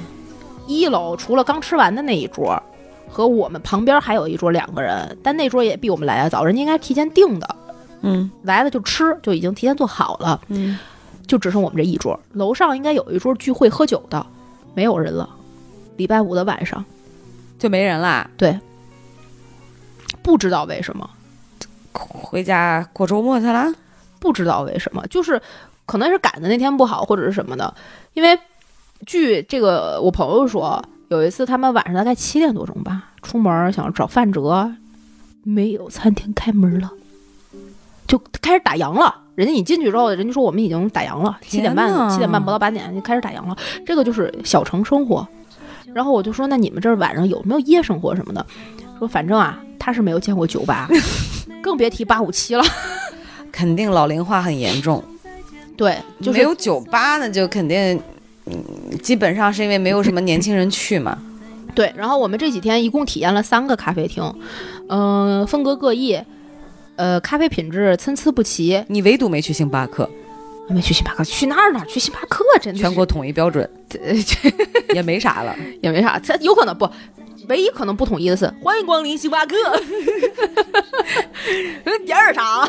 音调上去了。对，但没去星巴克，没去星巴克，不用去星巴克。然后他就有那种小咖啡厅，但是其实你说的，我心里真的觉得七点钟打烊，就是 四点半下班，是一个非常特老的这么一个。对，这个就是咱们俩刚才吃饭的时候聊的那个话题，一眼看到头的生活。为什么说它虽然是千年的古城，但其实到我现在去就感觉是个小城市，嗯是因为它小，不是说它地域有多小或者人口有多少，这个其实并不是一个指标，嗯，是觉得他的生活很小，他的圈子很小，生活节奏也慢吧？非常慢。我早上不是出去跑步去了吗？嗯，然后穿了一身就正常的运动装去跑步，跑在大街上的时候，所有人都看我，就没见过，就跟看傻子似的那种。但我我当然我就是那种就是跑就跑了，嗯我自己快乐就可以，所谓嘛。对，无所谓。所以我当时晚上八九点钟回到酒店，没有任何事情的时候，你只能看书或者是看点电视剧。也蛮好的哈。但是我当时这个心情是，就很很很很很复杂，没有体验过这种小城生活。说实话，真的没有。我从小就是不是跟大家凡尔赛，我是个大城市生活惯了的人。呀，我天，我想打你！我我们家是天津的，我老家是上海的，我现在生活在北京，打我吧。对，东北确实这个年轻人出走很很严重。所以我这个朋友不是大剧院的吗？先给大剧院带一波，也也就是人家毕竟招待我了嘛，嗯给给大剧院引波流啊！大家如果有有在附近的什么沈阳的、这个鞍山的，有什么剧可以去看啊？对是这个剧目品质还是没有问题的。去了提我不不免费，不也得花钱。去了提小时打折啊，腿打折啊。对，腿打折，腿打折，还是还是挺好的。但是就是你在那儿能够每天早上醒来之后，除如果你是一个不上班的人，嗯，像我这种没有任何就是 daily routine 的人，你不是在一个工作岗位上面要每天兢兢业业奉献的螺丝钉，你很难在这个城市靠自己的力量填补一天的生活的时间。我跟朋友，我们在我在那儿的时候，跟朋友聊天，我说这个为什么那么多人现在选择从一个往大城市去，嗯，就是你年轻的这个心气儿已经被互联网的这个氛围炒到一个高度上了，一个高点，它是很沸腾的。当你其实回也也会浮躁啦。对浮躁，嗯确实浮躁。你但是你回到这个小城市之后，你这种心态很难有这个这个落差是很难弥补的。调试不不回来。能够在这个小城市踏踏实实生活的，我们那天聊天的时候就说，我个人觉得是两个大类的人，嗯一个是他已经对这个城市的这种城市的生活已经很麻木了，他嗯并不认，就是并不觉得这个有问题，嗯他就想过这样一眼看到头的生活，每天早上起个床，吃个饭，上个班儿，对四五点钟，呃这个老婆孩子热炕头，热炕头看个电视剧，晚上睡觉了，什么也不想，他脑子里没东西，嗯，他也不会去焦虑，这种人是不焦虑的。对，我很羡慕这种人，我真的非常非常非常羡慕但这种人以老年人居多吧，至少是中年吧，年轻人应该没有这样的吧？人。呃，我觉得在咱们小时候的时候的那些年轻人是有这样的，因为他的互联网啊没有那么发达。啊，但现在可能少了，但是也有，肯定有。我去平潭的时候，那个我住住了一个民宿，平潭是福建的一个岛。嗯，大家如果关注的话，杨丽萍不是是杨丽萍，反正有个平潭印象，是一个很出名的这个文旅项目一个剧，嗯就演的是那儿，是福建的一个非常美丽的小岛。然后我住的那个民宿的老板呢是九二年的，他是一个帅哥，非常帅。然后我们就问他，我说那你是一直就在这儿，还是你是外地？他说我就是本地人，我嗯这个楼也是我们家自己盖的，嗯呃，村儿里的那种回迁房什么的，就盖了个楼，开了个民宿。我说那你没有想过说出去就是别的地方，像厦门或者什么地方闯一闯，干一干？他说我从来没有想过，我就觉得我现在的生活非常好了，我一一年干八个月，干九个月，嗯剩下的几个月我自己出去玩儿，我去体验生活。我在这儿也没有没有任何需要担心的东西，我已经非常熟悉我现在的生活方式了。嗯嗯他就过得特别的自得，嗯这就是。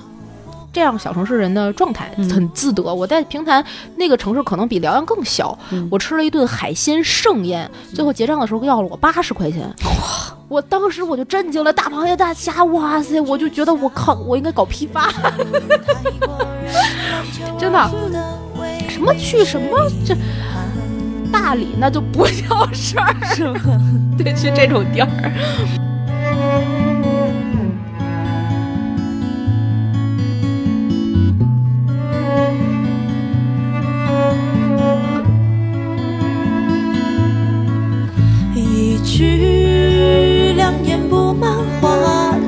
丽辞藻，好或坏也不过说的轻巧。偿还不幸错过风雨人潮，青苔斑驳闻讯而不知晓。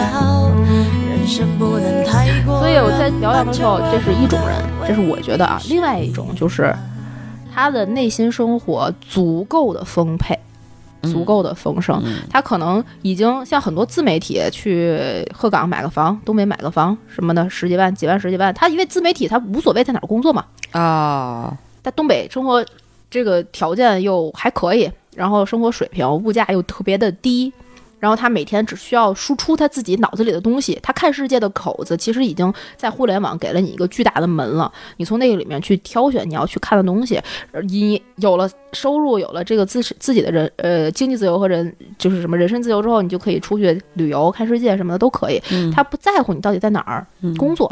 这样的人呢，选择一个小城市，我觉得也可能也有他们自己的理由会比较合适。嗯他们内心世界足够的丰沛，你自己跟自己玩，就像 Sheldon 一样，自己跟自己玩的很好。我每天下了班的那个。五点半到九点或者十点，我要睡觉的这段时间，我可以每每天看一个电影，看一本书，然后看点儿动画片儿也。很好，对他每天这样过，他完全不不觉得难受。对，然后白天我可以做我自己输出的事情，完全不觉得难受。那你就那可能他就会非常适合。但是像我这种人，就我的内心可能还没有就是丰沛到那个程度，我是需要外界的刺激，我需要我朋友跟我一起出去 hang out，然后我们。野营也好，春游也好，干嘛也好，我你没有这个，你每个孩人都出去回去老老排在这上头了，我怎么办？我怎么办？我会很慌张，然后我又不够足，我又不是那种足够的麻木，我处于这两个不干不尬中间儿那个阶段里面。嗯就当结束了一天所全部的行程，我回到酒店开了门之后，你会觉得空落落的。嗯小城的那一张那个大房子，就是他们不是奇葩说有一个话题是大城床还是小城房吗？嗯其实就是像你们在就是在大城市这个心里的感觉，大城的这张床虽然很小，就对我来讲啊，只是对我来讲很小，但是它足够 tight，就是很紧，能够让你很安全，它安全感很强。虽然很焦虑，你出了这个床在这个世界，外面天翻地覆的发展很焦虑，但是你内心的空间，你觉得这个空间是可以自己掌控的，能够通过自己的努力给它填满的。而回到小城，那个小城房虽然很大，但是就像一个人住在一个别墅里一样，嗯你就觉得缺点什么。嗯这个反正我去东北这几天吧，也不能说是体验了东北，因为确实就去这一个城市两三天的时间，也并不是很长，然后体验的项目也不多，然后我的朋友也不可能二十四小时陪着我，对，真的是活该单身。对，说你啊，反正你也不听，群里的朋友们艾特他。但是那样的生活很，反而让我觉得很累。嗯然后像我这个朋友，他在因为他的工作是比较就是漂泊的、调动的，在各个城市间辗转的，一个城市待几年，一个城市待几年这样的，所以呃，他也没有办法选择自己要去的那个城市，很难。嗯对于这个行业来讲，有的时候很难。然后在那个城市的时候，他嗯。我反正是在那几天见到了他们的那个工作状态。怎么样？说实话，你要想上心一个工作，想干好，是需要自己付出巨大的努力的。是啊，为什么呢？是因为你身边的人，在这种情况下很难去付出那个他该有的努力。我个人的感觉是这样的，分两个方面，一个是能力不够，嗯能力够的话，他非常有可能已经不在那儿了。嗯这这是现实，很现实的问题。能力不够，有些事情，嗯，你不去替他操心，他可能都对不明白。就我我在我们俩喝咖啡的时候，我 教他怎么跟抖音吵架，你知道吗？就到这种程度，一个老板 自己跟抖音客服吵架，我天啊，我都震惊了。我说你们小孩干不好这事吗？这不好意思啊，这个你你们非常好，非常可爱。但是这是其一，其二呢，就是心气儿不够。就是我根本就不想干，我就一个月说的不好听，一个月就是两三千块钱，你为什么让我干两三万的事儿？我凭什么给你干那么？那我可以付出那份努力，那我自己出去干不好吗？那你自己出去干呀。他所以他心气儿不够，嗯所以他根本就不，他既然选择了这份两三千的工作，他可能就是想要这个两三千的这个节奏和生活。你又没有办法 push 他做到一个你心中觉得该有的位置？这个也是为什么对当时就是咱们这个前面聊的说这个城市的发展和它文化建设和整个落后。嗯，也不能落后，也不能说是落后，它毕竟是一步一步在往上走的。哎，这因为你其实刚才在说这一趴的时候，我一直在就是对比我自己心里的那种嗯想法吧。嗯就是刚才你有一句话特别触动我，就是你一打开酒店的门之后，进到酒店房间，心里空落落。对，心里空落落那种感觉。对，然后我我就在用这种感觉来套我自己，嗯我会觉得可能对于我来说，甭管是大城市还是小城市吧，嗯我就都是这样。嗯就不会有什么变化，可能这个这个城市的一些环境不太能够容易影响到我。哦，就你知道我我我刚，所以你知道我为什么我不是说硬 Q 老吴哈，嗯我真的发现我跟他就是真的就有点嫁鸡随鸡嫁狗随狗，啊，怎么说？就只要他要想去哪儿，我可能就跟着去了，我并不会太挑外外界的环境或者怎么样。但实际上，如果你说把我自己扔到一个，你知道我不爱旅游，嗯我甚至对周围的这个东，我可能只会有一个哦，它好还是不好，嗯它新还是旧，嗯呃，是不是老，是不是破，嗯仅此而已。嗯，呃，你不会对这个城市产没有城市产生任何的情感上的共鸣或者是感触没有，没有。所以你你你知道，我可能有情感共鸣的城市，竟然是北京，而不是我的老家，啊？我也是。就很奇怪吧？就我妈以前是不理解的。所以你如果说我，所以我曾经跟老吴讲，我说你让我离开北京，首先我会告诉你，我是特别不愿意的。对。呃，不是说因为就是可能就是这个城市给我的一种感觉，对，所以你去到哪儿，即便外面再好看，或者是上海哈再华丽，嗯。呃，再跟国际接轨，嗯。它都它都无法吸引我嗯。啊。但是，所以同样的，你去到一个小城市，嗯。可能它再老旧再破，就是你也不会说嫌弃到什么程，度。我也不会，我也不啊，是嫌弃对对，它就是说，就是我不适应。但是所以你看我，我刚才想说的什么，就是可能如果老吴不在我身边，我反而会有这种巨大的一个空落落的感觉。但如果你晓得我我能明白，因为那我不是刚才跟大家讲说，这个两天下午都找了地儿睡觉吗？睡在大哥办公室。不是，也不是睡了，就是我带了几本书嘛。这次嗯出、出来玩，我一般出去玩都会带书。呃，没事儿，反正下午也没事儿干，然后他也要处理工作。嗯他们这个办公室有个大沙发，躺着也很舒服，嗯我就非常不见外，然后就 沙发上一躺，然后看一下午书。嗯，你你不会觉得那种感觉下是空了没有？对就是你有一个人在扎堆儿，所以我觉得这种朋友，所以我跟你说，就我觉得这种城市哈，可能更适合生孩子，你知道吧？对。就是那种大家族，对，我一生了四个五个的，这就为什么广州结婚那么多，这不是离婚率前两天上那个新闻来着吗？嗯。他们看那个，说起离婚率，插一个别的话题啊，我们那个我不东北去完了之后，我们俩直接开车回天津了，嗯。然后那个就提起这个离离婚率的这个事儿，嗯。天津的离婚率是屈首屈一指的高，百分之七十百分之七十六点二，嗯，结婚的也多，离婚的也多，十对儿里面能离八个。这为什么呀？但是底下有一句评论啊，写的我觉得特别中肯，怎么了？他说啊，天津人是什么？结的也多，离的也多，自杀率也低。就是天津这个城市的人是非常能够 follow my heart。我爱你，我就跟你结婚；我不爱你，咱俩就拜拜。嗯绝对不跟自己较劲，嗯，结就结了，离就离了，怎么样呢？对，他就是一个很，他也不是说这个这个天津这个人啊，就一定是是是太放浪形骸，不是，他是很能跟自己的内心找平衡。对，我是这么觉得的啊，肯定有觉有人觉得不对，说我们天津老爷们怎么就不好了，就肯定有这种啊，但是嗯。我个人的感觉是还还是挺好，但是我也并不想回家，因为我们不是从东北回来之后就直接回天津了，开车回天津，然后在天津待了两三天，那个是一个非常意外的呃计划 schedule，然后我们并没有想过要回家待两天，搞得我是衣服也没带够，什么也没带够的。但是回家那两天啊，我觉得啊，比在东北那两天我更难受，为什么呀？因为在家吧，你爸妈也管着你，嗯然后呢，你也没事儿干，嗯因为你没有任何的安排，你是临时回的家。嗯出去玩儿之后吧，然后我那天我回到天津之后，我的第二天，我早上因为起得也挺早的，我就出门了。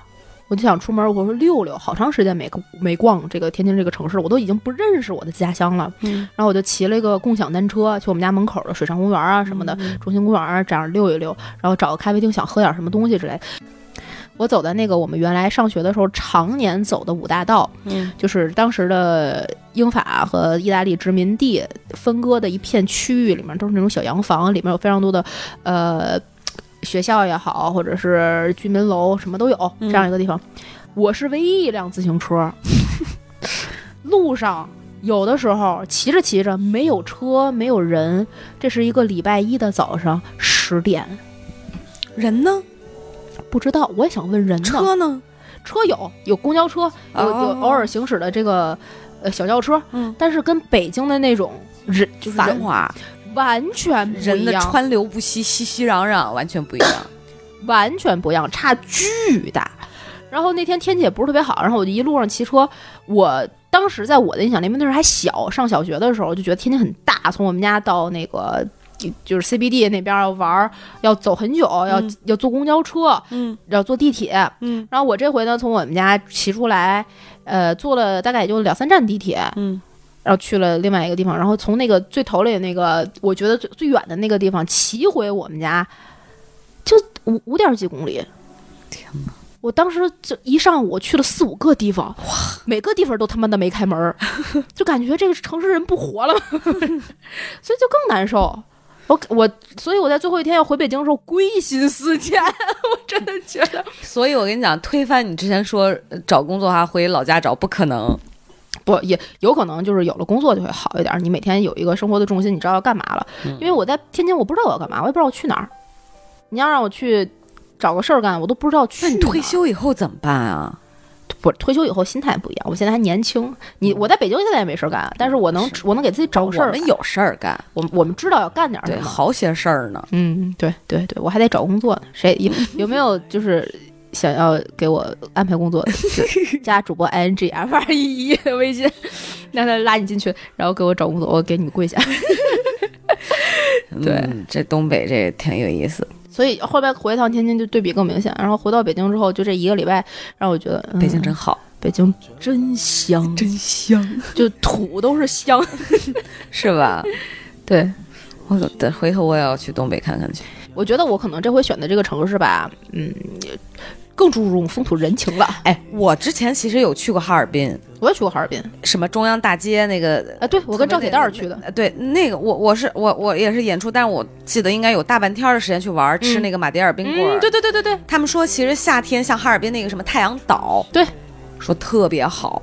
是吗？没去过，不知道，我不知道是个海还是，反正好像是有水，不怎么着的，反正那种的。啊对，有机会其实可以在就是东北多玩一玩，去一去大城市，反正小 去去大城市，沈阳哎啊呀，看你这表情、这长春啊话术啊，真的是。反正基本上这这一期的节目呢，就是简单的给大家流水账一样的介绍了一下。我我觉得还是有发酵的，真的后边这一趴聊的还行，前面历史那一段呢，我尽力了，我会把就是蛮好的呀。说的不好的剪掉，反正你们也听不到我觉得蛮好的。反正那这一期节目呢，呃，希望我们还有机会再跟大家录其他的跟旅行相关的。去年我去了其实挺多地方，本来一直说要录跟旅行相关的事儿，也一直没录，就拖沓了。嗯，争取今年有多更多的时间多玩儿，多跟大家分享这样的生活吧，挺好的多。玩儿。对，见一下别人待腻的地方。行吧，反正嗯，别人就是不管哪儿待腻了，《葵花宝典》你们待不腻。请大家关注《葵花宝典 Good to Know》的微信、微博账号，在各大音频平台订阅我们的节目，点赞、打赏、评论、进群，加主播 i n g f r e e infree 的微信，让他拉你进群，成为我们真正空中的闺蜜，加入我们的葵花子大联盟。我们已经日益壮大了。好吧，那这期的节目就录到这里啦，跟大家说拜拜，拜拜。大大的城市，小小的我，小小的时间，慢慢的走，慢慢的脚步又清醒了几时，在这风中，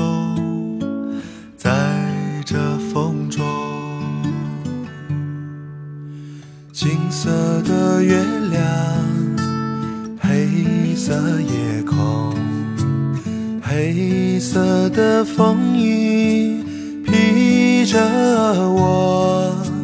喧嚣的城市，匆忙的行人，在南方流浪，在南方歌唱。那就走吧，谁知道前面是什么？那就走吧，停留在那里，风景是一样的。那就走吧，别忘了带上吉他和悲伤外壳。大概吧，我也可以是吟游诗人。或许吧，我也可以是流浪的诗人。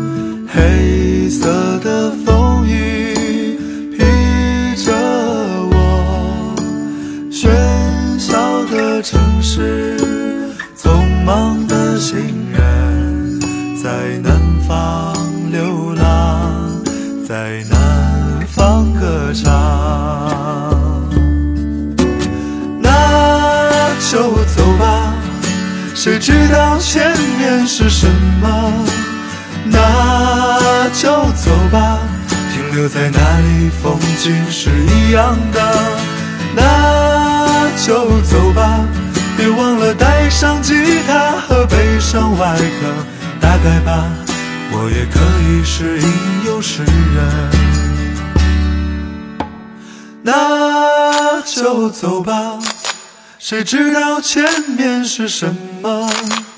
那就走吧，停留在那里，风景是一样的。那就走吧，别忘了带上吉他和悲伤外壳。打开吧，我也可以是吟游诗人。或许吧，我也可以是流浪诗人。